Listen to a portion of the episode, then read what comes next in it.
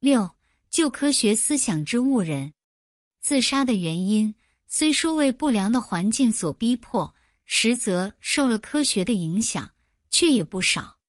因为一般科学家对于“生命”二字的真诠没有弄得清楚，而现在所奉为圭臬难真的，就是斯宾塞所主张的依稀弄洞底一个诠释。在他的《生物学原理》书中。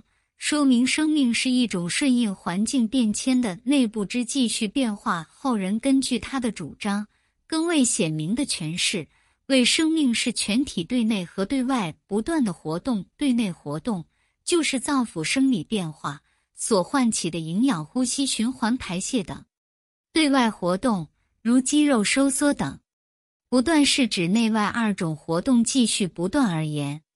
然而，我们只说生命。就是对内相对外不断的活动，也未尝不可。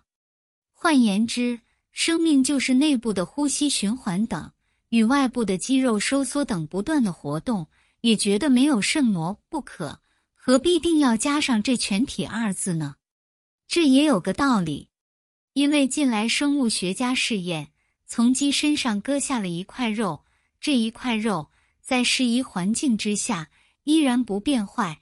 而且长毛如没有割下一般，那么这块肉既有了活动，也应当说它有生命了。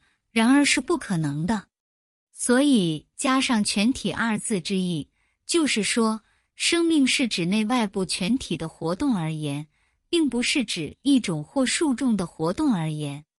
故曰，生命是全体对内和对外不断的活动。生命的诠释如此。现在人所奉为归销的也不过如此，因此就有人驳他道：第一要解决活动性，是否即是生命性？若论活动，如日月丽天、江河流地、空气流动、声音去来、磁石吸铁、变气焊物，乃至世间万物，所有微质点，一切时机摇动不定，都可以叫做活动。那么江河日月等。都有性命没有呢？若说没有，则知活动性非即生命性。至于说一种或多种的活动不是生命，必得要全体的活动方可谓之生命者，此理更加不通。一种的活动既不是生命，何以全体的活动就是生命呢？全体不是多一所成的魔？难道成为全体的时候，这一的性？就变了魔，譬之于油，一滴既不是油，何以多滴之和就成为油呢？究竟这一滴是不是油性呢？苟非油性，多滴之和终不为油；苟为油性，一滴之微依然是油。一与全体有甚魔相干呢？所以从这魔看来，其说之妙，可发一绝。要知。生命这个名词是很不容易解说的，科学家与哲学家打了长久的笔墨官司，到如今依旧还是个悬案，所以一般人极已不了了之。如纽约著名之科学家霍列士夫言：“生命的真性质与死的真性质，皆彼人所不明。”又神经学家拿姆博士一言：“彼人关于生命及死的意义。”无确切的见解，如此之类不胜枚举。可见西人对于生命的原理实情并不了解，就是斯宾塞所说的，也不过是一种假定的意义，而非生命的真诠。乃今人奉为至理名言，认为确切不疑的定论，岂不大谬？譬如有人把鸡头断了，信斯宾塞生物学原理的人，必然坚决地说道。头断之时，即是鸡绝命之时，他一定不觉得痛苦的。倘然责问他所以然的缘故，他就说：鸡内外部的运动已止，如循环呼吸等，生命当然没有了。那么，知痛绝痒的意识，自然也归消灭。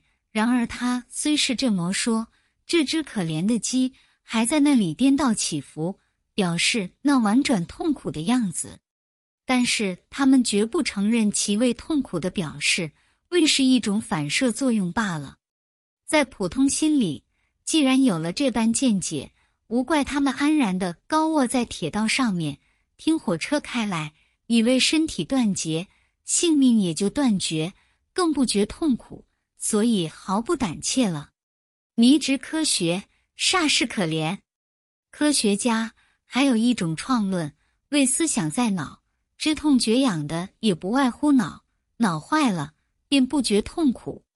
相信此说的人实在不少，所以有的就举起手枪对住脑一击而死的，也有投触岩石而死的。